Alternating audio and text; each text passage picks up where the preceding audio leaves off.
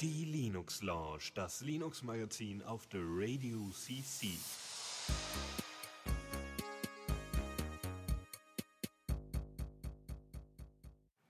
Okay, dann äh, sind wir jetzt auch live und äh, in, nee, nicht in Farbe. Nee, doch, ja, ein bisschen. also ich fühle mich relativ äh, bunt. Ja, das haben sich die Leute im Schwarz-Weiß-Fernsehen sicher auch gefühlt. Ich weiß nicht. Es ist immer spannend, wenn man so, man, es gibt ja mal so Sachen, es gibt Filme, die spielen damit, ne? Hast du mal, äh, das ist jetzt wieder gar nicht jugendfrei, aber kennst du Der Wichser? Ah, Den Film? Das war so ein totaler glaub, Klatschfilm. den haben wir mal zu 50 Prozent in der Schule gesehen. Ja, ach, das ist, da hat äh, einige Kultfiguren drin. Das ist doch irgendwie auch mit solchen Comedy-Leuten. Und da gibt's glaube ich irgendwie Black White Castle oder so ähnlich.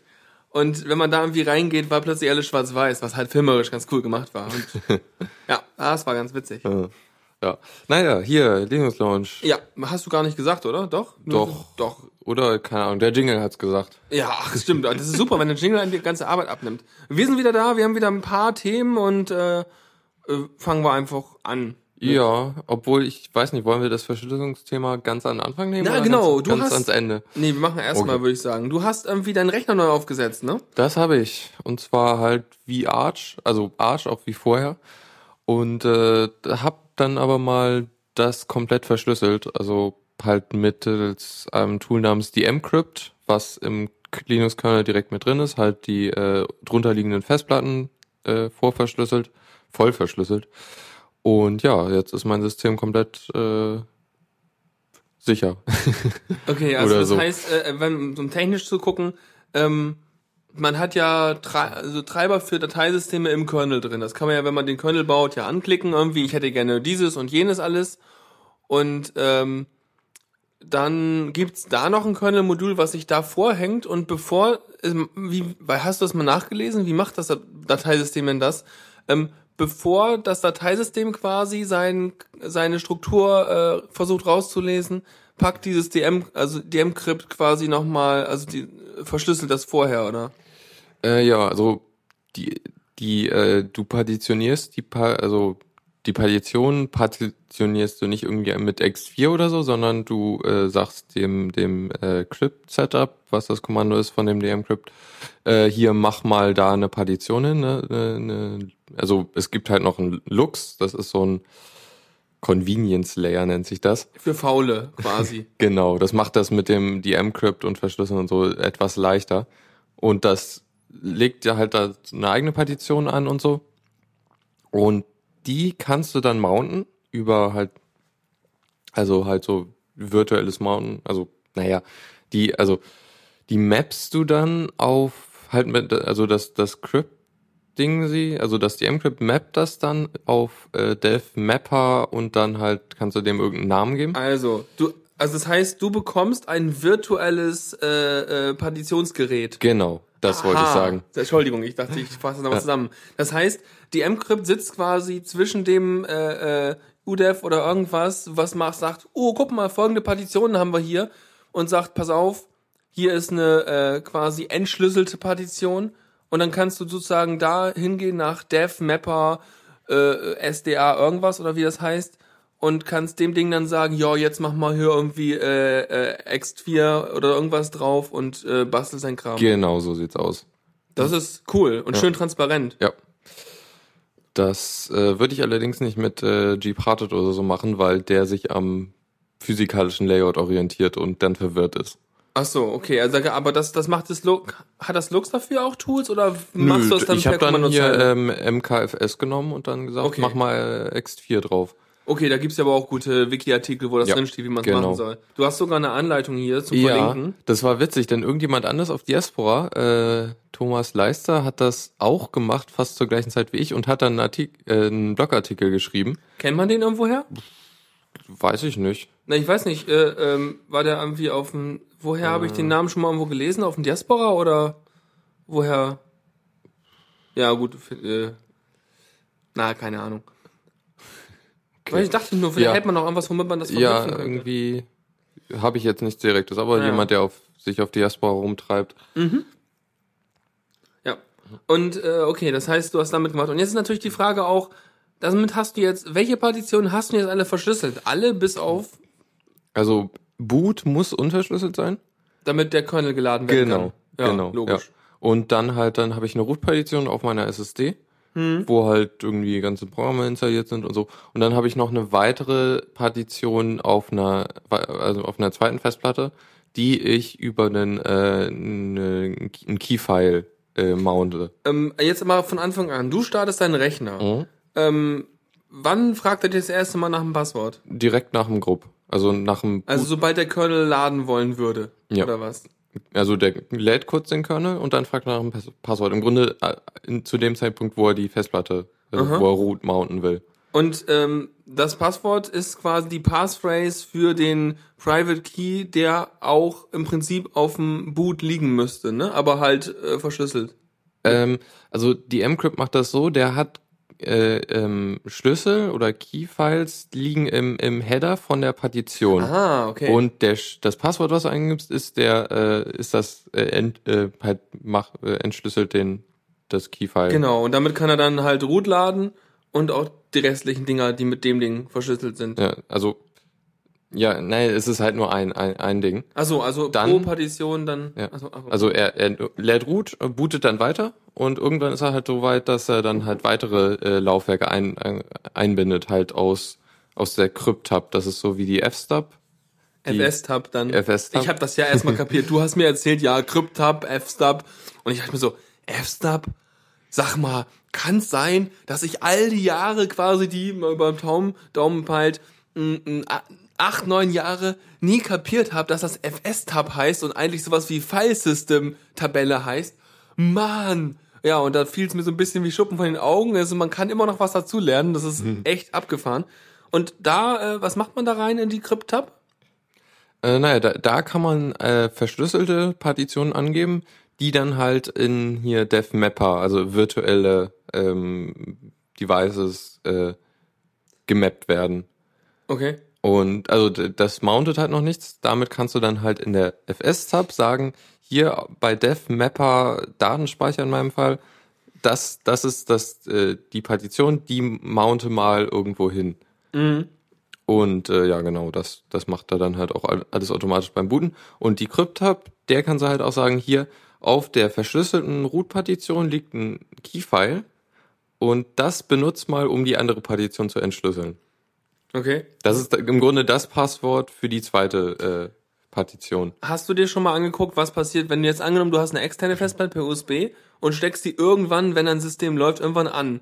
Ähm, äh, kriegt er die ein Event mit und äh, packt da gleich die Entschlüsselung drauf? Oder hast du das schon mal angeguckt, wie das laufen würde? Also du meinst, du willst eine externe Festplatte verschlüsseln? Naja, ich habe genau, ich will eine externe Festplatte verschlüsseln und will, dass die quasi äh, gemountet und entschlüsselt wird, wenn ich sie anklemme. Äh, Ja, äh, das ist, glaube ich, ich, ich weiß nicht genau, wie das der Kernel machen würde oder wie das auf der Ebene gehen würde, aber ich glaube, es ginge einfacher irgendwie mit, äh, direkt mit äh, irgendwelchen äh, File-Managern wie Nautilus oder äh, äh, Thuna bei Xface, denn die können das auch. Die, Was können die? die können auch äh, direkt verschlüsselte Medien öffnen. Aber die, die, also die können auch, äh, äh, Die können dich dieses- nach dem Passwort fragen. So Ja, aber gesagt. die, was benutzen die denn im Hintergrund? Auch das DM-Crypt-Zeug oder was? Wahrscheinlich und mounten das dann in hier äh, Fuse, also File System in User Space. Okay. Okay, ja, äh, aber das ist langsam. Fuse ist doch langsam. Das ist doch Ja. blöd, weil man, ja, Fuse ist langsam, weil man Allerdings- so viele Kontextwechsel im Kernel hat. Mhm. Allerdings ist es natürlich weniger Aufwand, das einzurichten, als jetzt, äh, also es geht garantiert auch irgendwie, dass man, dass man halt in der äh, Crypt-Tab sagt, ja, hier, das, das ist so ein, eine externe Festplatte und die kann man mounten, muss aber nicht. Ich glaube, was auch Schmi- Schmidtler auch gerade schreibt, das wird einfach kein Fuse dann benutzt, sondern er macht halt entsprechend die ganzen Crypt-Mount, was Ach auch immer, so, ja. Kommandos. Allerdings, ich meine, die brauchen eigentlich Root, Root-Zugriff. Ja, du, Deshalb, aber der ja. macht irgendwas anderes. Pf, Ja, weiß ich, keine Ahnung. Letztens, also heute Morgen, ganz kurz fiel mir ein, wo du gerade sagst, sie brauchen Root. Heute Morgen starte ich so mein System, tipp Start X ein, nix passiert. Ich so, what? Äh, ich muss mal gucken, ob irgendwas bei mir kaputt ist. Also Start XS, XFCE 4 ging. Start X ging nicht. Ich habe nichts geändert. Hm, vielleicht ist mein Sudo abgelaufen, ich brauche ein neues oder so. Ich hab keine Ja. Ahnung. Okay. Komisch. Ja, auf jeden Fall hast du es eingerichtet und äh, bist jetzt total glücklich und es läuft. Ja, Ich eigentlich ja, es läuft. schon. Ähm, Ja, das ist jetzt nicht das System, was voll verschlüsselt ist, das ist noch ein anderes. Ja, ja, okay. Also da- das ist halt so, ich habe halt noch ein zweites Ubuntu jetzt drauf, äh, was äh, nicht komplett verschlüsselt ist, aber das Home-Verzeichnis äh, verschlüsselt er. Und äh, idealerweise sollte er auch auf den auf die äh, Datenspeicherpartition zugreifen, was aber aus mir unerfindlichen Gründen nicht funktioniert. Das ist recht seltsam. Also ich, der hat halt auch eine Crypt-Hub und so und die M-Crypt ist eingerichtet und alles. Er mountet sogar den Swap über die Crypt-Hub, äh, wo er dann halt ein, äh, mit dev-view-random halt ein zufälliges Passwort immer beim Start generiert. Also der Swap ist immer mit einem anderen Passwort verschlüsselt. Mhm. Und wenn ich dahinter eine, eine weitere Zeile einfüge und sage, hier mounte mal hier meinen Datenspeicher, das geht aus irgendeinem Grund nicht automatisch. Ich habe noch nicht rausgefunden, warum. Tja, na gut. Ja, mal gucken. Wenn ich mir das nächste, den nächsten Laptop hole, dann äh, äh, frage ich dich nochmal nach einer Anleitung oder gucke einfach in die Show Notes, wo es dann drin steht. Und dann backe ich mir auch einfach so ein voll entkryptetes Arch und dann wird das ganz super. Ja, also es ist eigentlich erstaunlich einfach, wie das geht insgesamt. Es ist halt, du musst halt immer, also wie eigentlich immer, wenn du irgendwelche Sachen rumformatierst auf der Festplatte, wahnsinnig aufpassen, dass du nicht die falsche Partition erwischst. Aber Aber wenn ich meinen Laptop gerade neu habe, dann kann ich herumfuhrwerken, wie ich lustig bin. Das stimmt. Und äh, es sind irgendwie drei, vier Befehle oder so, die du halt machen musst, um das zu partitionieren und so. Und also um halt Ja, den, ja. das Kryptdings äh, Es zu geht bauen. auch, aber es hat auch immer so sein, ich finde, wenn man solche Dinge baut und es dann auch noch funktioniert und nicht man irgendwo hängen bleibt und wieder stundenlang in irgendwelchen Foren googeln muss, dann hat das auch alles so ein bisschen seinen kleinen Charme, seinen Touch irgendwie, wo man denkt, denkt wow, ich habe Feuer gemacht, wuh. Ja, das ist immer toll. Aha. Ja, das stimmt auch wirklich, hatte ich. Das war cool, als alles lief. Ja, Und es lief schnell, weil ich jetzt auf einer SSD bin. Ah, das ist cool. Ja, ähm, hatte ich sonst noch irgendwelche Sachen? Das neu- Ähm. neu installierte Arch läuft auch ziemlich gut. Es haben sich so ein paar Probleme gel äh, gelöst, die ich vorher hatte. Er merkt sich jetzt die Helligkeit vom äh, Bildschirm vom Notebook, was er vorher nicht gemacht hat aus irgendwelchen Gründen. okay. Ja. Ja, äh, habe ich mit meinem Desktop-Rechner nicht so den Anspruch. Und beim, bei meinem anderen Ding, da ist mein Bildschirm so, dass der, wenn er extern angeschlossen hat am MacBook, dann äh, macht das einfach aus. Benutze den Gerätebildschirm gar nicht. Mhm. Ja. Ja, und sonst, ich meine, ich richte Sachen neu ein, das dauert jetzt natürlich immer wieder eine Weile. So, Ja, du, ich oh, glaub, ich brauche Programm XY, jetzt muss ich das aber erstmal einrichten. ja, aber du hast doch deinen Home-Ordner mitgenommen, oder? Nee, habe ich nicht, absichtlich nicht. Den ganzen Dreck nicht mitgenommen? Genau. Ich Ah, wollte ja. alles neu sauber machen. Also ich habe natürlich Backups und so, aber ich stelle halt immer dann per se das wieder, was ich brauche. oh, das Programm sieht aber hässlich aus. Ach ja, ich habe das ja schon mal eingerichtet. Na dann hol mal den Punkt Programmordner aus dem Backup, ha? Ah, oh, und äh, Python-Fan sagt gerade, das könnte nicht durch äh, daran, also das mit der Helligkeit bei mir könnte nicht daran liegen, dass das, äh, dass ich das System neu aufgesetzt habe, sondern weil ich es zufällig gerade dann aufgesetzt habe, als Systemd ein Update gekriegt hat, was das jetzt unterstützt. Ja, das gute Kausalitätskonstruieren, das machen wir doch gerne. Oh ja. Ja, ja. Weil es regnet, stürzt mein Rechner ab. Oh nein. Ja, okay, kann auch dran liegen, dass ich ihn unter freiem Himmel betreibe. Also, dann wird's Kausalität haben, aber ansonsten dann eher nicht. Mhm. Obwohl die Luftfeuchtigkeit zwar ein schlechtes Beispiel. So, ich glaube, wir könnten Ja. dann langsam richtig anfangen, oder? Was meinst du? Ja. Es kam nur gerade eine News rein, aber ich glaube, da Echt? müsste man sich ein bisschen mehr mit beschäftigen. Ach, ist ein hübsches Design, aber inhaltlich, nee, komm. Okay, fangen wir mal an mit der Sendung. Oder so. Ja. Kommando der Woche. Warum kommt das als erstes? Huch. Oh, sorry. Willst du noch ein, willst, willst du vielleicht noch, noch, ein, noch ein Ding machen? Kommando hatten wir jetzt ja. Vielleicht können wir jetzt noch mal das, den richtigen Ding ins Neues aus dem Repo. Jetzt, Ah. Da habe ich da rein. Du bist zu schnell am sorry. Rücken. Sorry, sorry. Ja. Okay. Ähm, hätten wir ja fast ein Kommando machen müssen. Aber machen wir trotzdem Neues aus dem Repo. Totgeglaubte äh, äh, kriegen Updates. Ich installiere mir jetzt Thunderbird Version 22. Was sagst du denn dazu? Wenn es die ge- gegeben hätte, dann wäre Verdammt. das irgendwie möglich gewesen. Aber die gab's nie. Ja, ich glaube, ich habe 17 oder 18 bei mir Genau, drauf. 17 war die letzte Version, die sie rausgebracht haben. Ja, und jetzt Nachdem, 24. Ja, nachdem halt Mozilla gesagt hat, nö, wir wollen nicht mehr Thunderbird entwickeln. Die benutzen doch eh alle Webmail. Im Heul. Ja, ähm, aber und ich meine, der Hauptgrund war, glaube ich, weil sie die Ressourcen bei Firefox OS haben wollten. ja, lächerlich. Ihr seid doch gar nicht mehr so richtig true, ja. Nee, aber schön. Jetzt gibt's ein ganz paar notwendige Bugfixes im Thunderbird 24. Ähm, tja, Genau, also ziemlich viel wäre da so. weiß nicht, Die gab, Bugfixes sind wohl ziemlich kritisch. ja, aber notwendig. Ich meine, haben sie das vernachlässigt, dann müssten sie jetzt endlich mal reinpacken. Na, Sicherheitsfixes kamen relativ regelmäßig. Okay. Irgendwie Thunderbird 17 war ja irgendwie bei 17.9 oder so. Naja, ich meine, guck dir mal einen Chrome an. Da hast, da hast du ganz viele Nummern. Hast du irgendwie Punkt 185 und sowas. Punkt 233. Ja, ja. Erinnert Ja. mich an Megahertz-Zahlen von äh, Intel-Prozessoren von früher. Aber Mhm. egal. Ähm, ja, wir können ein paar mehr Sachen, aber so richtig Features kamen nicht, oder? Mm, Ja, zwei Sachen fand ich interessant. Äh, wir hatten auch irgendwie schon mal über die Feature-Liste geredet, aber das hatten wir irgendwie damals nicht. Äh, Nachrichtenthreads, äh, also der gruppiert die ja, äh, der Thunderbird kann die ja ganz gut gruppieren zwischen, also wenn man halt irgendwie auf einer Mailingliste eine Diskussion hat und immer äh, Replies und so, die gruppi- gruppiert er dann ja und dann kann man jetzt auch sagen, hier, äh, ich will keine Not- Notifications mehr für diese, für diesen Thread. Oh, nett. Ja, doch, kann man machen. Mhm. Ja. Und ein Feature, was ich schon vor vier oder fünf Jahren vermisst habe, äh, internationalisierte Domainnamen äh, oder auch IDN genannt, äh, werden jetzt endlich unterstützt. Äh, wie sah denn das aus, wenn es nicht unterstützt wurde? Hast du diese, dieses gleich F irgendwas gedöns? Oder? Genau, du hattest irgendwelche komischen Geschichten, weil das ist halt so, ohne dieses, ohne dieses IDN kannst du keine Domains mit Umlauten haben. Oder halt alle anderen, also inzwischen kannst du ja halt, glaube ich, jede Sprache Aber benutzen. was ich mich ja gerade frage ist, wieso müssen diese Domainnamen eigentlich äh, im im Endgerät, also auf auf auf dem Layer Browser oder äh, Thunderbird äh, unterstützt werden? Warum kann man die nicht irgendwie weiter tiefer unterstützen, sodass die ganzen Programme dann mal irgendwie automatisch das Ding unterstützen? Ich hab's nicht ganz verstanden.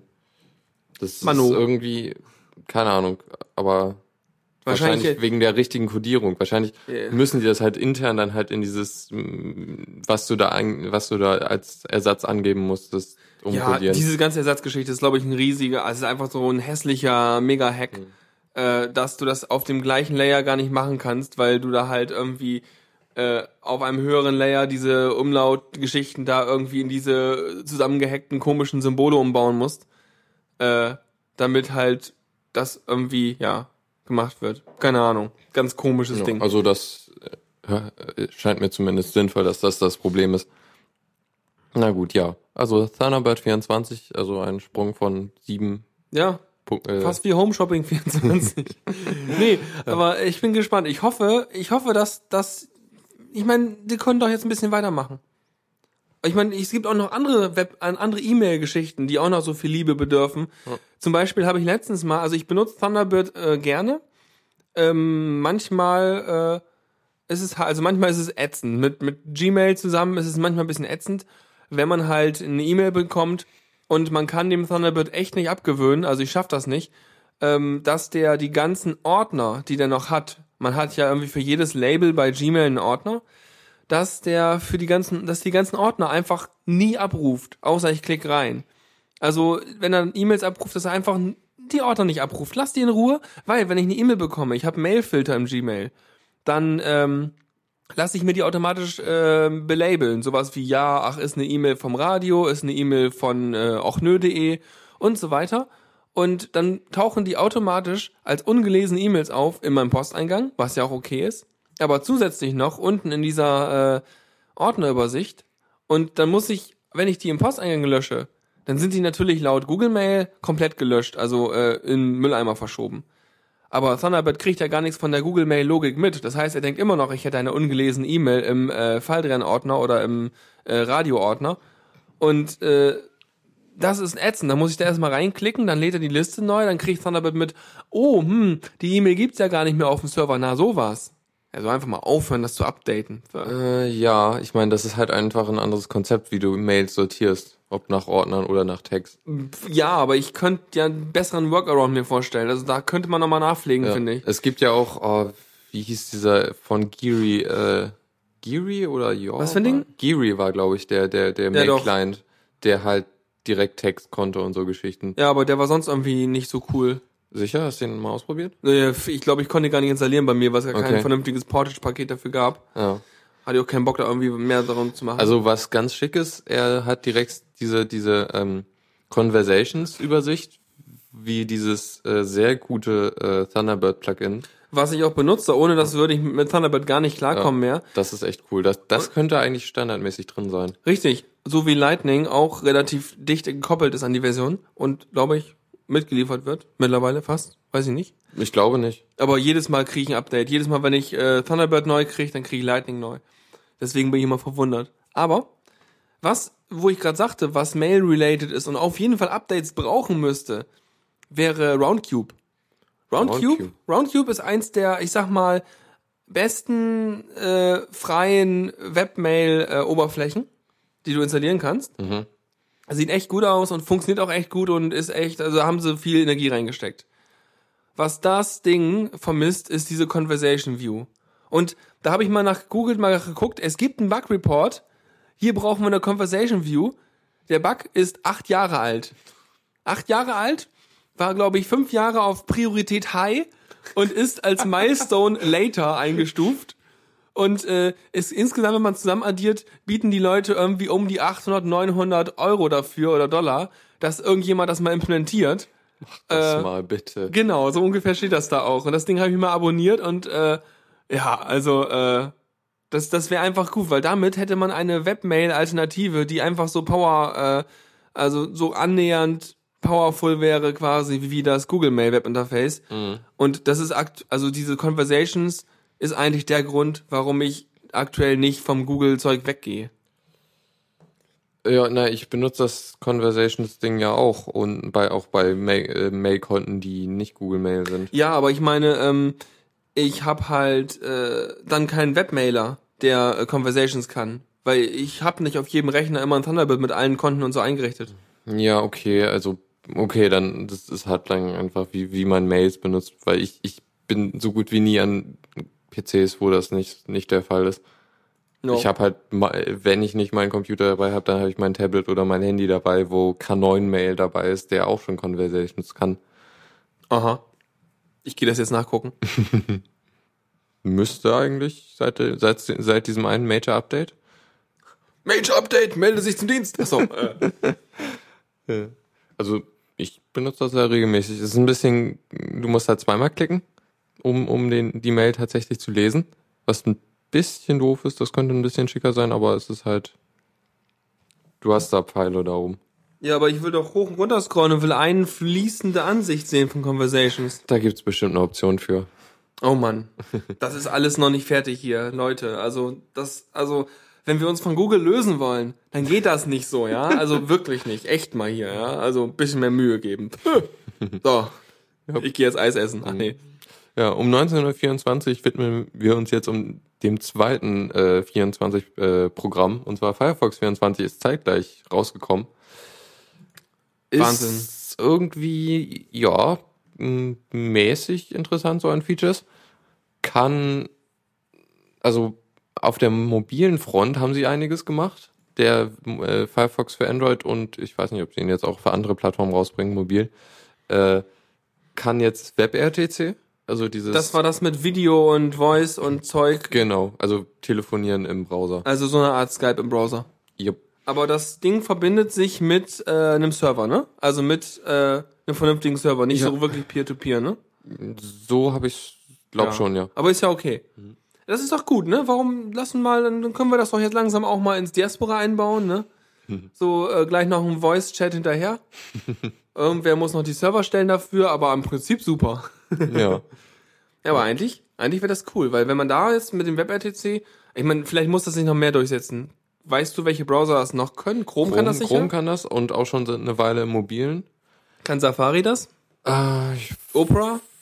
vermute es, aber ganz sicher bin ich mir nicht. Das ist, glaube ich, auch noch nicht so ganz fertig vom äh, von der Konzeption her. Also die, der Okay. Standard muss noch äh, verabschiedet werden, glaube ich. Weil wäre eigentlich mal nett, wenn, ich meine, klar, da braucht man natürlich wieder einen Server für jetzt, ne? Aber im Prinzip wäre das ja nett, wenn man so eine Art äh, Mumble oder so dann auf äh, Web-Client-Basis bauen könnte. Wenn Ah. das halt auch die ganzen mobilen äh, Browser mal drauf hätten hier, so die äh, Telefone und äh, Tablets, dann hättest du halt so deinen universellen Client, der diesen ganzen Medienquatsch abwickelt. Dass du halt irgendwie kannst Mumble, Mumble-Server immer noch über hier eine normal, ganz normale äh, einen Client benutzen, aber auch über eine Web-Oberfläche. Ja, Mhm. das äh, Ja. wäre schon cool. Wäre lustig Vor allem, irgendwie. vor allem, weil, vor allem das Ja, einfach vor allem. Brauchst du hier kein, dein, kein Zeugs installieren und wenn dein Browser Sound kann, dann kannst du halt Sound. Dann brauchst du nächstes Programm einstellen. Ja. Genau so. Was der Firefox jetzt auch kann, ist hier über NFC, äh, Near Field Communication. Ja. Ja. Kannst du halt über kurze Sachen kleine Informationsschnipsel austauschen. Kurze Distanzen. Ähm, und beim Firefox kann man jetzt Tabs damit weitergeben Okay. über NFC. Ja, ich glaube, mein Tablet kann gar kein NFC, oder? Kann das sein? Doch, ich glaube, das hat NFC. Okay. Dann habe ich schon zwei Geräte, die das können. Wow. Yeah. Ich kann auch einfach das Tab in meinen Favoriten tun und synken. Oder äh, Firefox, der mobile Firefox hat auch äh, Share und dann kannst du mit Firefox Sync sharen. Oha. Okay. Der öffnet dann den Tab auf dem Desktop.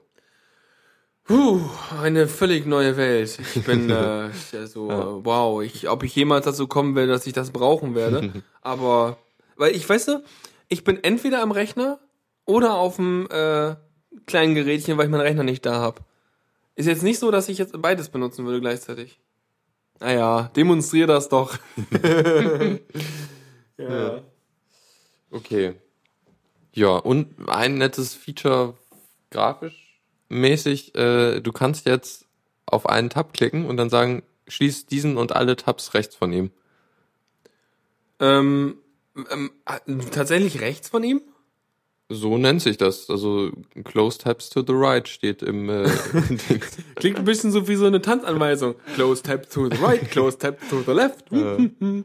Aber Okay. ich glaube, ich habe hier Firefox 24 noch. Ja, da, rechte Tabs schließen.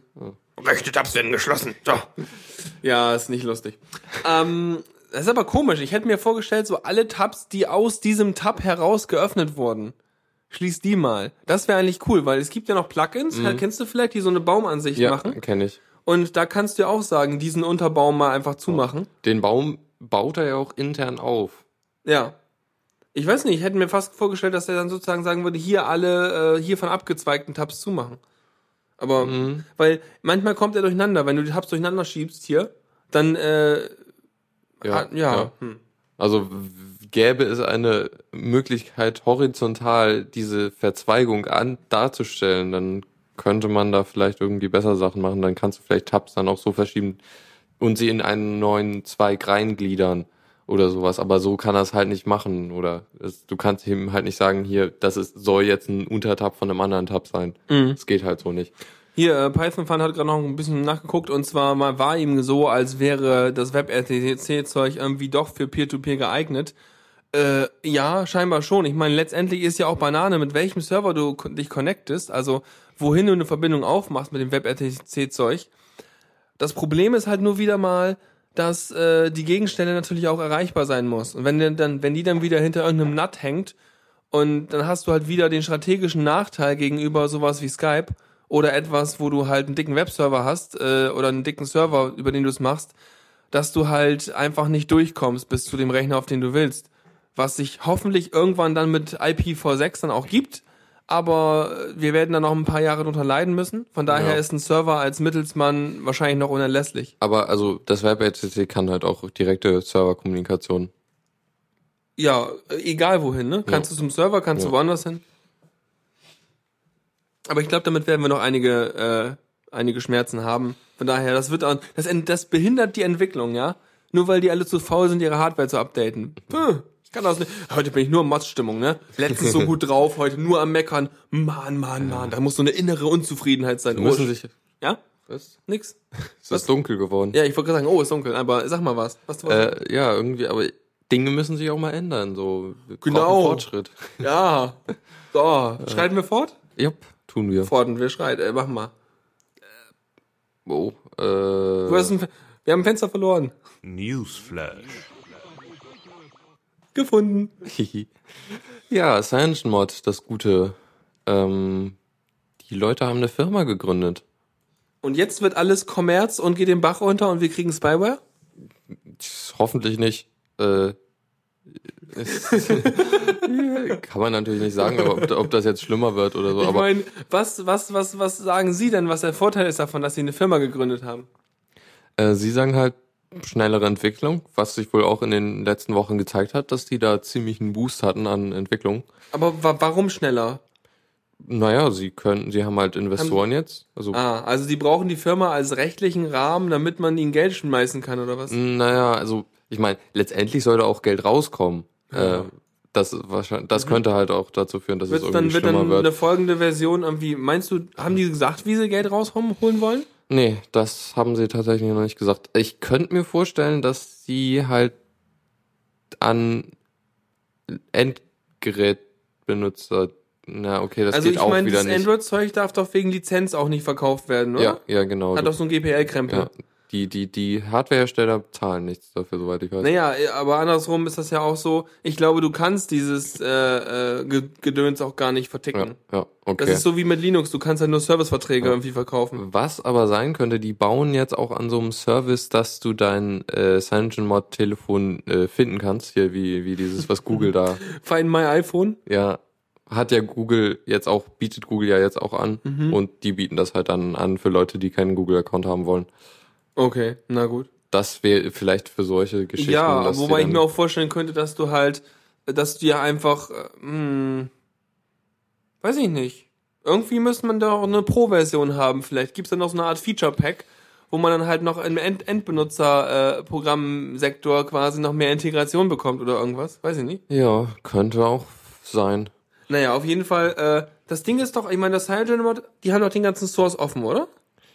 Das ist ziemlich Open Source. Gut, also und soll auch so bleiben. Ich meine, wir haben jetzt festgestellt, wer in letzter Zeit mal ein bisschen Netz, äh, Logbuch Netzpolitik gehört hat oder Netzpolitik gelesen hat, ähm, dass es offen, Open Source ist und so hindert ja nicht daran, dass man Backdoors und Krempel einbauen kann, wenn es keiner liest und testet.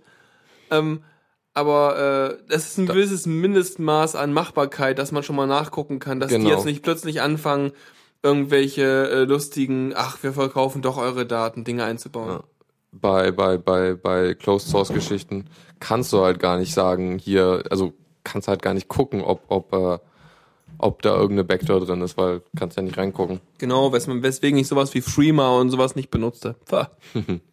ja. Genau, also sie haben eine Firma gegründet in, ja, ich glaube an zwei Standorten, in wahrscheinlich in den USA. Ein Briefkasten in den USA und äh, achso. äh, in äh, Seattle und äh, Palo Alto. Mhm. Keine Ahnung, wo das liegt. Palo Alto kennt man irgendwie vom Namen her. Ja. Ja. Das ich mir auch. Ja, ja, ja. Und Seattle kenne ich auch, aber eher aus einem anderen Kontext. ja. Naja, sie haben jedenfalls 15 Leute eingestellt jetzt, so irgendwie Kernentwickler von dem Projekt. Mhm. Und zwei Hunde. Ja. Kriegen die auch Geld? Wahrscheinlich. Wahrscheinlich kriegen die Naturalien, Futter. Essen. Ja. ja. Das Bild okay. von, von, den Entwicklern ist auch cool, der eine mit den hm? Blauen Haaren in Farben der szenischen. Ich dachte jetzt gerade, da wäre jetzt unser hier Marvin GS, äh, der andere da. ja, ja. Unser. Ja, ja. Auch, der hat auch keine farbigen Haare mehr. Ja, hat er mal. Egal. Ja. Einer von hier aus Oldenburg. Ja. Na gut, äh, sollen sie machen. Also ich, ich hab's eigentlich nicht installiert, aber ich hoffe, damit geht nicht die Awesomeness von Cyanogen Mod kaputt. Nö, hoffe ich auch nicht. Nö. Und wenn denen das hilft, passt schon. Jupp. Ähm, was sie auch noch planen, was auch interessant ist, sie wollen eine App in den Play Store bringen, mit dem man, äh, also der sogenannte CyanogenMod Installer, der das Installieren von CyanogenMod sehr einfach machen soll. Bin ich mal gespannt, wie sie das schaffen wollen. Also du installierst dir dann eine App aus dem Play Store und die macht dann wohl alles für dich. Und, mhm. ja, und, und sie bauen, äh, oder sie, es wird auch ein, ein Handy, ein chinesischer Hersteller wird ein Handy direkt mit CyanogenMod rausbringen. Tja, wenn sie zwischen nichts bezahlen und nichts bezahlen sich entscheiden können, dann, äh, ja. ja. Also ich, ich meine, das ist auch cool. Die CyanogenMod bietet ja schon seit längerem irgendwie ein paar Dinge an, die aus irgendwelchen Gründen Google nicht direkt ins System einbaut. Wie zum Beispiel die Privatsphären-Features da. Naja. das zu CyanogenMod äh, Inc. Äh, jetzt gibt's noch was äh, im Zuge der ganzen NSA-Geschichte wurden ja die ganzen oder werden immer noch die äh, ganzen äh, Zufallsgeneratoren durch, durch geprüft. Und Ja, weil denn wir wissen, äh, man braucht guten Zufall, um gute Schlüssel zu erzeugen. Ja. Und bei jeder, äh, sag ich mal, Session, die du aufmachst, mit irgendwelchen SSL-Gedöns oder sonst was, wird ja erstmal ein Schlüssel für die Session erzeugt, mit dem dann mit AES oder irgendwas der ganze Rest der Session dann verschlüsselt wird. Und wenn der Zufall davon halt blöd ist, dann kannst du anhand der einflussnehmenden Faktoren, die kannst du halt wieder gut rekonstruieren, wenn der zufällige Anteil halt niedrig ist und kannst den Schlüsselraum so eingrenzen und damit kannst du ähm, ohne viel andere Kenntnisse den Schlüssel vorhersagen, was blöd ist. ja, in diesem Fall war der, äh, war der Zufall so, so ziemlich null. Ähm, denn in diesem Fall geht's um die Funktion getCycles im Linux-Kernel und zwar auf der MIPS-Architektur, was halt so eine bestimmte Architektur ist, ähm, also Prozessorarchitektur, die wohl recht populär bei Routern ist. Recht stromsparend, wenn ich mich nicht täusche. Das ist auf jeden Fall schon eine ältere Sache. Ich meine, Ja. heute hast du ja äh, vor allem ARM-Prozessoren. Das heißt, ich nehme ja auch an, dass, äh, also weil in den Handys und so, ne, die sind ja auch sehr stromsparend. Ja. Ähm, wobei kann natürlich jetzt sein, ich glaube doch, das war die Struktur. Äh, die ganzen MIPS-Dinger das sind solche Broadcom-Boards oftmals. Und die wurden vor allem auch, äh, bevor die ganzen Smartphones jetzt rauskommen, in den ganzen kleinen Home-Routern und Krempel verwendet, ne? Ja, ja, genau, halt Router und so. Und genau, die getCycles-Methode hat halt, sollte eigentlich immer äh, sagen, wie viele CPU-Takte schon verstrichen sind. Also je länger der, der Rechten oder der Router läuft, äh, desto höher halt die Zahl. Ist halt natürlich auch vorhersehbar, aber kannst halt nicht direkt äh, feststellen, wie lange der Router jetzt schon läuft. Und äh, die Funktion hat halt nicht immer den, den die CPU-Attacke rausgegeben, sondern immer null. Der ist super. Ja. Ne? Zufall, Return 5. Ja, der gute XKCD. Oder was? Nee, XKCD hat das auch gemacht, Return 4 oder so. ja, aber nee, okay, ich habe jetzt letztens einen anderen XKCD gesehen mit äh, Does it, äh, does it hard? Also das, ja, ja, das, das, ist relativ Halteproblem. aktuell, ja. richtig. Ja. Ja gut, aber schön. Das heißt, äh, und jetzt kriegen wir alle Updates auf unsere Router oder ist das so? Ich meine, glaube, mein Router bei mir wurde, äh, die werden ja remote geupdatet, was ja auch ein ganz tolles Sicherheitsfeature ist. Ne? Also mein mein äh, Netz-Service-Provider updatet meinen Router, den ich von dem bekommen habe, manchmal, ähm, was auch sehr lustig sein kann, wenn dann irgendjemand zu dem geht und sagt mal, hey, update mal dessen Router und wir haben da so ein spezielles Image, das kannst du da mal raufschieben. Mhm. Und das letzte Update, glaube ich, war 2009 oder so. Also äh, so viel zur Aktualität. Äh, ja. Hm. Aber ich meine, auf meinem eigenen, auf meinem Router, ich habe ja einen Router sozusagen, der Internet macht, damit wir Internet haben. Und ich habe noch einen Router in meinem Zimmer, der einfach sozusagen als Netzwerk Mehrfachsteckdose dient, damit ich die ganzen Geräte, die ich bei mir im Zimmer habe, überhaupt daran kriege. Und äh, da habe ich ein uraltes OpenWRT drauflaufen. Vermutlich auch eine mögliche Spam-Schleuder. Aber das Ding macht halt bei mir nur mein Webradio im Prinzip. Und dient als Hub. Aber zumindest kann er Audio ausgeben. Ist doch auch Ja, der hat. USB-Anschlüsse und da habe ich eine USB-Soundkarte dran. Der Hammer. der Humping. Ah, eine Lampe. ja, Yep. Mips jetzt wieder zufällig. Genau, vorausgesetzt, es kommt irgendwann auf den Routern an. Ja, ja, ja. So, was haben wir denn noch Schönes? Wir haben noch ein paar Themen, oder? USV, ein Nicht OS X, wir sind schon weiter. äh, oder weiter zurück. ja. Äh, genau, es ist mh, aktuell, glaube ich, nicht viel mehr als eine Idee, beziehungsweise es gibt ein frühes Image dafür. Naja, sie bauen schon dran, aber Ja. es ist halt noch Pre-Alpha, das Ganze. Also die Idee ist halt, ein Betriebssystem zu bauen, was man gut äh, virtualisieren kann. Wenn man hat jetzt Cloud und so, da hat man ganz viel in virtuellen Maschinen und äh, das ist vielleicht, also da könnten, da gibt's Optimierungspotenzial. So. Ja, die denn bisher ist das ja so, du baust ein, äh, du nimmst ein Betriebssystem, ein ganz normales, was du normalerweise auch auf dem Rechner laufen lassen würdest und äh, virtualisierst halt die Hardware drumrum und äh, lässt dann das Ding laufen. Das heißt, du hast einmal die das Host-System, was ganz viele Abstraktionslayer hat und so weiter, bis dann irgendwann die VM ansetzt. Und dann hast du sozusagen nach der VM wieder ganz viele Abstraktionslayer innerhalb des Simuli also des, des gehosteten äh, äh, Betriebssystems, bis dann dort mal die Programmebene ansetzt. Und zumindest die zweite Ebene kann man sich ja im Prinzip fast gut sparen, wenn man erstmal in der VM ist, dann kann man ja im Prinzip äh, davon ausgehen, dass man eine standardisierte Hardware hat und man braucht gar nicht mehr so viel Kompatibilitäts- und Abstraktionslayer haben. Und der Ansatz von dem OSV ist jetzt, okay, pass auf, wir machen es jetzt minimal. Wir haben minimalen Kernel, wir lassen den äh, ganzen wichtigen Kram auf der gleichen Abstraktionsebene ausführen und konzentrieren uns jetzt erstmal darauf, äh, Java Virtual Machines auszuführen, weil viele Serveranwendungen halt auf dem Krempel laufen. Genau, und die JVM läuft auch irgendwie auch auf der Ebene wie der Kernel. Was, ja, genau. Also da kann man sich jetzt wieder überlegen, hm, naja, weiß ja auch nicht. Ist das jetzt vielleicht kompliziert, weil irgendwelche Dinge. Andererseits ist es ja eine VM, ne? Das Genau, heißt, du kommst halt nicht viel weiter raus. Genau, letztendlich ist sozusagen deine VM und deine Java Virtual Machine sozusagen äh, so abstrakt ein Paket, dass es im Prinzip ist wie ein Programm selber. Also das heißt, äh, so viel Sicherheitskrempel drumrum braucht man eigentlich auch nicht, weil das war mein erster Gedanke auch. Und es könnte echt ganz gut sein, weil das ein bisschen Abstraktionskrempel spart. Ja. Und vor allem das Schöne ist eigentlich, eine Java Virtual Machine ist auch sehr vielseitig. Du kannst ja auch irgendwelche, die ganzen äh, äh, Ruby und Python Simulationsdinge, JPython oder JSON. Rhino oder wie die heißen, Ja. diese ganzen Dinger darauf laufen lassen. Ja. Von daher ist das sicher kein schlechter Ansatz. Mhm. Noch, Ja, und du hier, ich weiß nicht, ich hatte das schon gesagt, du hast halt, du brauchst halt kaum Treiber. klar, weil du davon ausgehst, dass deine äh, Virtual Maschine so aussieht. Mhm. Gestartet übrigens von KVM. KVM-Entwickler, also KVM ist, glaube ich, die Virtualisierungsmethode, die direkt im Kernel ist. Ja, ich glaube schon, das gibt's also mir als Kernel-Modul. Ja. Und das Ganze ist halt auch Open Source und auf GitHub. Mal gucken, wie weit und wann wir das in den Finger kriegen. Weil könnte ja echt nett sein, weil ja, wir haben halt sehr, sehr viel Virtualisierungszeugs und äh, ja, bin Mhm. gespannt. Ja. So, dann haben wir noch ziemlich viel Geld. Echt? Ich, ich will auch. Also I, I, IBM. Verschenkst du welches? Schön wär's. IBM will ziemlich viel Geld in die Linux-Entwicklung stecken jetzt über die nächsten Jahre. Und zwar eine Milliarde Dollar. Eine Milliarde Dollar.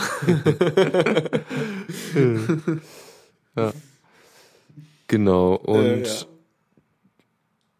das, obwohl, nee, das haben sie 2000 angefangen schon, okay. Und das ist schon alle, oder was? Wie viele haben sie denn schon durch? Sie sind irgendwie 21% schon fertig, oder was? Nee.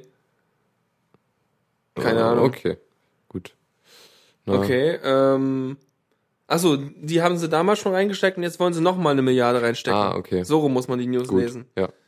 Ja, und Noch IBM hat ja Interesse an dem Krempel, weil IBM vor allem Hardware verkauft. Die verkaufen ja dicke Maschinen für dicke Firmen, die dicke Maschinen brauchen. Ähm, können sie machen. Und finde ich eigentlich gut. Also warum auch nicht? Mhm. Wenn da halt auch was für die Endbenutzer ran abfällt, dann ist auch okay. Und wenn das ganze Ding halt, weil Serverbetrieb stabiler und performant bleibt und wird, ist auch Mhm. gut. Ja, das ist auf jeden Fall schön.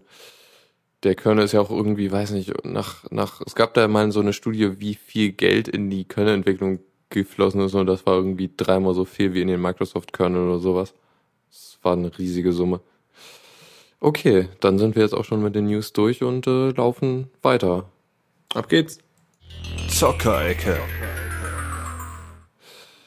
Ja, Gabe Newell hat jetzt auf der Konferenz de, de, de, LinuxCon, genau, auf der LinuxCon in North America ah, einen Vortrag gegeben über, ja, Linux und Steam und so, was die da, also im Grunde ist es auch nicht neu, er hat wieder gesagt, ja, äh, wir, wir werden hier zukünftig auf Linux setzen und sowas. Ja, kennen wir ja schon. Ja.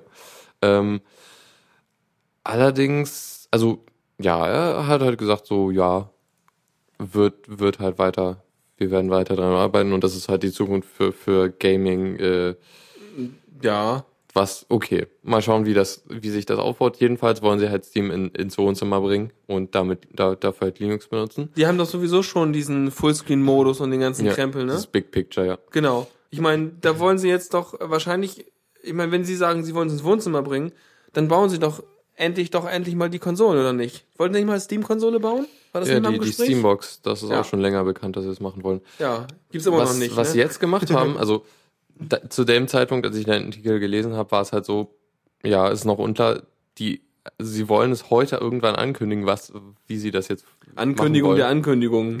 Genau. Und inzwischen ist halt raus, dass sie ein SteamOS machen wollen. Allerdings kam das halt irgendwie. Chrome OS, Steam OS, Firefox OS, OS OS. Super. Äh, ja, kam, die News kam halt irgendwie, weiß nicht, als wir jetzt schon angefangen haben, kam das im Chat. das Breaking News. Konnten wir uns natürlich jetzt nicht einlesen. Oh nein, aber es hat ein schönes Logo, es sieht hübsch aus. Ja. Die Webseite sieht hübsch aus von dem Zeug.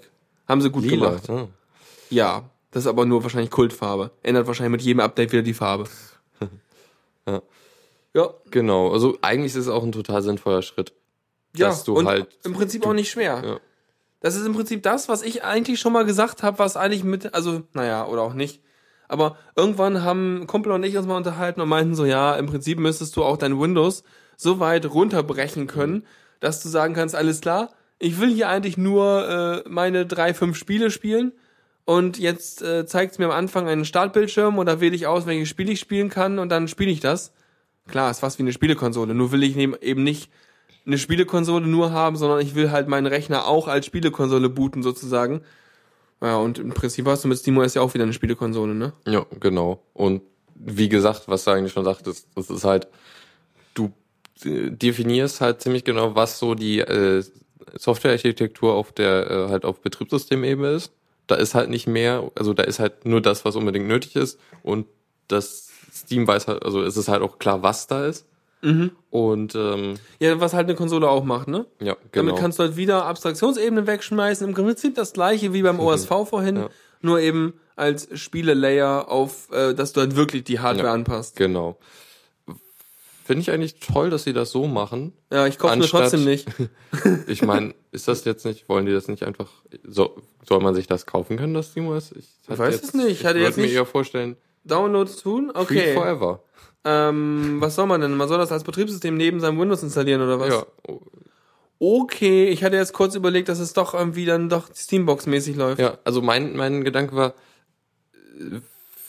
sie hätten es halt so machen können, Steambox hat irgendein Low-Level-Ding, aber man sieht es nie, was das drauf ist. Ja, und ja. so ist es halt offen und jeder kann sich eine Steambox selber bauen. Hm, bin gespannt. Also wie gesagt, Ankündigung zu Ankündigung zu Ankündigung, da weiß man noch gar nichts so richtig. Ich Äh, Im Chat wird gerade gesagt, warte äh, mal, bis es da ist, würde ja. ich sagen. äh, dass sie jetzt bloß nicht Steam für Linux dafür einstampfen. Ja, ich benutze das auch nicht. ist ich halt spiele total Windows. sinnlos. Warum sollten sie jetzt Steam für Linux Nein, Quatsch. damit aufhören? Steam für Linux ist deren Testplattform, um zu gucken, Und ob ich das mein- mit dem ganzen Linux-Treiber-Gedöns klappt. Und vor allem technisch ist das ja exakt das Gleiche. Ja. Wenn sie für, da, für SteamOS da- Dinge entwickeln, dann machen sie es ja gleich für Linux. Dann kann man es ja auch auf den normalen kleinen pushen. Richtig. Also ich denke schon, dass sie sozusagen, dass ihr Testballon war, weil sie halt mit dem Linux erstmal so ein paar, sag ich mal, installierte äh, Instanzen hatten, auf denen sie mal gucken konnten, ob es dann grundsätzlich auch mit der ganzen verschiedenen Hardware klappt. Und wenn sie jetzt, da sie jetzt wissen, wie sich das Linux mit der ganzen verschiedenen Hardware verhält, können sie auch ihr eigenes Ding ausrollen, wo sie sagen, "Hm, klappt auf jeden Fall gut. Ja. Also ich sehe echt keinen Grund, warum sie jetzt. Nee, also Dings- nicht viel Panik schieben, ganz locker bleiben. Ja, und ich meine, insgesamt, das war halt doch irgendwie dann sehr, eine sehr offene Entwicklung, wie sie das gemacht haben. So, Du, halt, ich bin gespannt, was dabei rauskommt. Aktuell sehe ich nur ein buntes Bild. ähm, und ich habe mein Steam auf meinem Windows drauf, also Ja. pff, da habe ich gerade keinen das ist Bedarf. auch interessant, sie sagen auch irgendwas von AAA-Titeln. Weil, also, ich denke mal, das Sortiment ist das gleiche wie auf Linux. Ja, aber äh, da, ich meine, da Oder fehlt wollen sie Exklusivdeals machen, nur für SteamOS? Das glaube ich halt auch nicht. ich ich stelle mir halt vor, dass sie jetzt halt irgendwie größere Publisher reinholen, die dann ihre Sachen portieren. Weil, okay, es sind schon viele Titel auf de, für Linux verfügbar, irgendwie die ganzen Valve-Geschichten und so, sorry. Äh, aber halt, es fehlt halt noch viel irgendwie. Du Ja, kannst, klar. kannst halt irgendwie dein, dein äh, hier, hier ah, EA-Krempel? ja, EA zum Beispiel. Obwohl EA ja auch nicht viel auf Steam hat. Naja, gut. Die haben ja ihr eigenes Ding. Ja. Wobei, ja, ach stimmt. Ja, die waren ja noch noch eviler. Stimmt ja. Ich habe ich habe kurz die Evil-Skala verlassen. Ich habe nicht mehr in Kilo-Nazis gemessen. Ähm, kleine Anlehnung Ja. an äh, Order of the Stick. Müsst ihr lesen, toller Webcomic. Oh ja. ähm, aber ich denke mal, dann sind wir sozusagen von unserer ganzen, man muss ja die Entwicklung betrachten. Wir haben unser, wir haben Steam. Steam lief auf Windows. Das heißt, der ganze, die ganzen Spiele, die auf Windows laufen, laufen auf Windows sowieso. Wir packen jetzt Steam als Layer da, dazu, damit man halt sein DRM und seinen ganzen Krempel managen kann, seine Updates. Dann erweitern wir langsam mal, dass man Sachen über Steam halt vernünftig kaufen kann und vernünftig irgendwie ganzen Krempel und so machen kann. Das kannst du ja schon länger. Ich weiß, ich meine, ich dachte nur gerade so geschichtlich so. Achso, ja. Dann, also damals fing das ja an mit Half-Life 2, dass äh, Steam rauskam. Ja. Soweit ich mich erinnern kann, jedenfalls. Dann kommt sozusagen, okay, äh, lass uns mal das Ding auf Mac packen, weil es ja auch Spiele gibt, die auf Mac laufen. Wie zum Beispiel diese ganzen Krempel, WoW-Krempel, okay, das ist wieder was anderes, aber dann hatten sie ja schon ihre ersten Erfahrungen mit OpenGL gemacht damit, weil ja DirectX ja nicht auf Mac läuft, sondern ihr OpenGL-Zeugs. Okay, jetzt haben wir schon OpenGL, jetzt haben wir schon ein anderes Betriebssystem. Was ist denn jetzt mit Linux? Dann haben sie jetzt versucht, den Kram auf Linux drüber zu tragen. Das heißt, sie sind auf OpenGL, haben sich jetzt aber einen anderen Kernel angeguckt. Hatten sie auch schon fürs, äh, fürs macOS-Zeug. Wobei da aber noch mehr Erfahrung im Spielebereich, äh, vor allem auch im Spielbereich von großen Titeln bestand. Da wurde schon mehr gemacht. Genau, hat ja Blizzard schon viel gemacht und so. Oder EA. Ja. Okay, jetzt haben wir, haben sie halt Linux nicht angeguckt, weil da gab's, hatten sie halt jetzt schon OpenGL und haben sie, den, haben sie den Kram. Und dann sind sie jetzt ja so weit, dass sie langsam die Basics da drin haben. Und äh, ja, jetzt können sie halt sagen, okay, jetzt machen wir SteamOS. Dann können wir jetzt so unsere eigenen Fuß da irgendwie äh, in die Tür stellen. Und wenn SteamOS läuft, dann können wir unsere eigene Konsole verticken. Ich glaube, das wird dann als nächstes dann. Und dann haben sie eigentlich so alles aus einer Hand, stell dein Steam-Konsolen-Gedöns dahin und dann kannst du den ganzen Krempel laufen, äh, spielen, der auf Linux läuft. Ja. Alternativ halt, du benutzt, falls das irgendwie so ist, dass dein Computer im Wohnzimmer steht, dann kannst du den vielleicht auch direkt an den Beamer anschließen und da einfach dein SteamOS drauf installieren und hast halt die gleiche Hardware, nur irgendwie Konsole, Dings. Konsoliger.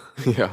Ich meine, was auch schön ist, ist natürlich für so manchmal Benutzer ist vielleicht SteamOS auch ganz nett, weil wenn die nach Hause kommen, dann wollen die nicht erst einen Computer starten, ihre Windows hochfahren, ihren Antivir aktualisieren und den Kram, sondern die wollen den Rechner anmachen.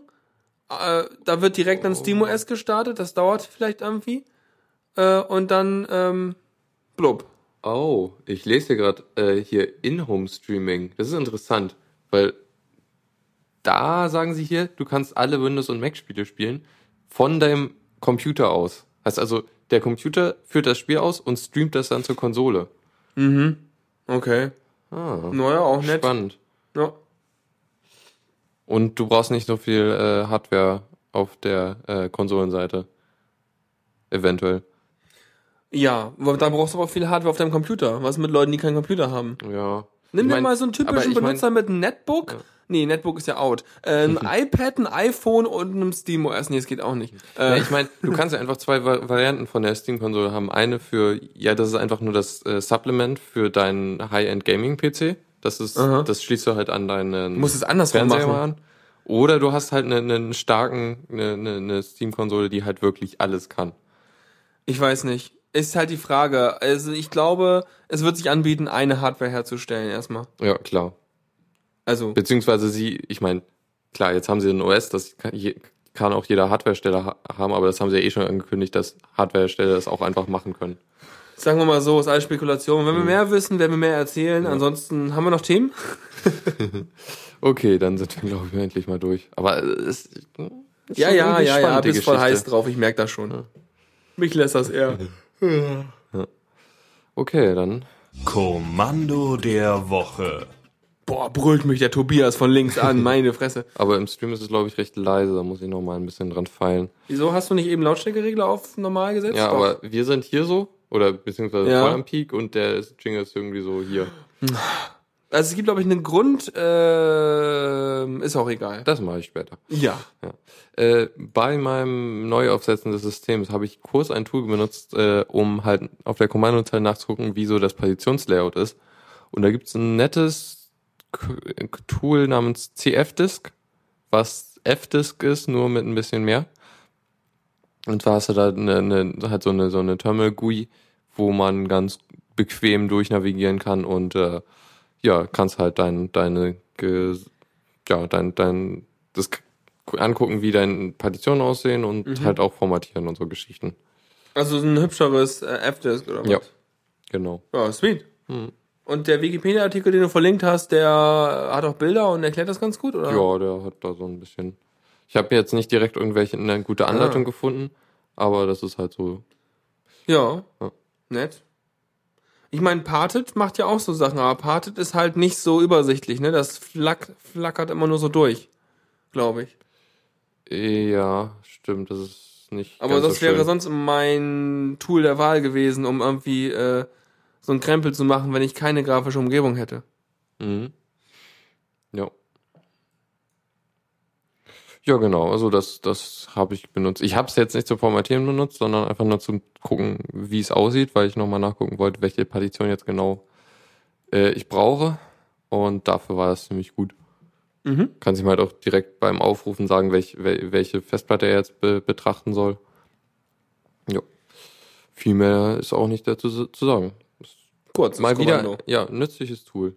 Oh, warte mal, wo du gerade dabei bist. Ich habe heute, äh, du kennst ja das, äh, ich habe heute auf einem Server nach großen Dateimengen suchen müssen und suchen müssen, wo der verdammte Kram liegt, der dafür sorgt, dass null Byte mehr auf der Festplatte verfügbar sind. Ähm, und ich, du kennst das sicherlich das Tool DU, ne? Ja. Disk Usage.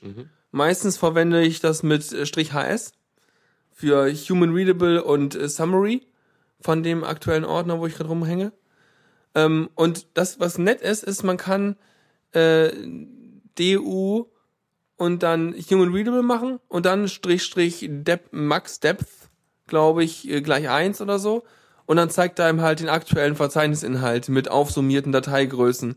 Also der summiert halt rekursiv in den Ordnern rum und zeigt dir halt an, wo wie viel drin ist, was halt ganz gut ist, wenn du halt äh, nur per Konsole drin bist und nicht sowas wie FileLight benutzen kannst, um halt zu gucken, wie dann die Speicherbenutzung gerade ist.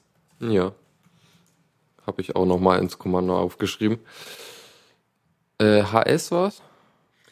Was? HS? Ja, kleines H, aber im Prinzip. Ich glaube, es geht auch ein großes. Oha, das ist ja krass. Und dann halt gleich irgendwas, ne? Max Depth. Aber steht auch in der Man-Page beziehungsweise im Help drin. Aber ist ganz praktisch, wenn man diese kleinen Sachen halt weiß. Und dann äh, kann man halt ganz gut, ja, ne? Ja.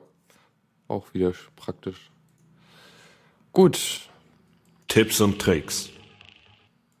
Der hat ein mega Echo. Oder es liegt nur an deinem Setup. Egal, Ich später. glaube, ja. Ähm, hab ein kurz, kurz mal auf OMG Ubuntu ge- rumgeguckt. oh mein Gott. Ja, und ein äh, Firefox-Theme gefunden, was Firefox ein bisschen mehr an die GNOME Shell angleicht. Und ja, das ist eigentlich ganz schick so. Hab's ein bisschen benutzt. Ist Mhm. Wo ist denn das? Hast du schon drin? Nee. Ach, nee, ist ja X-Face. Verdammt, ich bin so blind. ja. Ähm, die empfehlen da auch noch ein zweites Plugin, was den, äh, was halt, wenn das bildschirmfüllend ist, der Firefox, dann lässt er die, die äh, Titelleiste verschwinden, was halt so das Standard-Behavior inzwischen ist bei GNOME-Applikationen. Es ist ein bisschen buggy. Also er muss halt den, das, den Firefox einmal kurz neu rendern. Und also er verschwindet kurz und taucht dann wieder im, oh- ohne Titelleiste auf, was ein bisschen unschön ist. Ja, aber, naja, muss halt noch, ne? Ja, das habe ich dann wieder rausgeschmissen. Aber das Theme ist ziemlich schick so. Ja. Okay. Übrigens, ne, der Supertux, der hat noch was nachgereicht zu meiner tollen äh, Kommando-Idee von vorhin. Und zwar N, äh, NCDU. Hat nichts mit CDU zu tun, sondern ist ein N-Curses äh, Interface für DU. Was scheinbar, kannst du mal hier, hast du es mal installiert? Nee, ne? Während der Sendung live Sachen installieren. Obwohl. Na, äh, wird jetzt hier. CDU. Nee. Nee, haben wir nicht. Ähm, Äh, ich wir- schreibe schon von Pac-Man. Wir sind ja auf dem Ubuntu. Ach, oh, ach, ach, aha, sie sind auch im Ubuntu. Spannend. Nee, ähm, und äh, da kannst du wohl dann auch irgendwie das äh, relativ, äh, äh, ja, äh, textgrafikmäßig durchgehen. Und wie sieht's aus? Uh. Oha, oha. Oh. Oh, oh, große Ohos. Oh, das ist schön. Ja, das ist ja prima. Das ist ja schön. Das ist ja toll. oh. Oh. oh, hm. Praktisch. Und dann kann ich wahrscheinlich auch noch das hier machen. Oh, Und das. oh, was machst du denn? Du klickst in den Ordner Genau, rein. man kann in den Ordner rein. Wahnsinn. Dingen. Und übrigens hat das auch noch sowas hier. Ja, genau. Boah. Also es zeigt auch noch in einer Extraspalte an, äh, Ja. wie dann die Auslastung so ist. Also es ist schon echt das, Ge das Beste, was du rausholen konntest. Das ist schon verdammt cool. Ja, danke schön für den Tipp. Kannte ich noch gar nicht und du auch nicht, glaube Nee. ich. Es ist total super, ja. Also prima. Kannst als Endlosschleife machen und so, oh, oh, mm. Gut, ich glaube, Dann, äh, sind wir durch, Sind wa? wir durch, ja. Ja, voll pünktlich. Und ja, dann hoffe ich, es hat euch gefallen, ihr hattet wieder Spaß, habt wieder was gelernt, äh, wir auch. Und äh, nur bis zum nächsten Mal oder so. Ist morgen irgendwie Diaspora Die, gedöns? morgen ist Diaspora Night. Genau, Diaspora Night morgen. Mittwoch wieder, ihr ans Feierabend, äh, schickt mir Musik. Und äh, sonst guckt in den Sendeplan, weil mehr weiß ich auch nicht auswendig. Ja, genau. Gut, dann äh, wir sehen uns nächste Woche wieder. Guten Abend, tschüss. Ciao, ciao. Vielen Dank fürs Zuhören. Die Shownotes findet ihr auf theradio.cc zusammen mit dem Mitschnitt und dem RSS-Feed der Sendung. Solltet ihr Ideen oder Themen für uns haben, dann schreibt uns einfach an kommentar at theradio.cc. Wir freuen uns immer über konstruktive Kritik zur Sendung. Bis in einer Woche.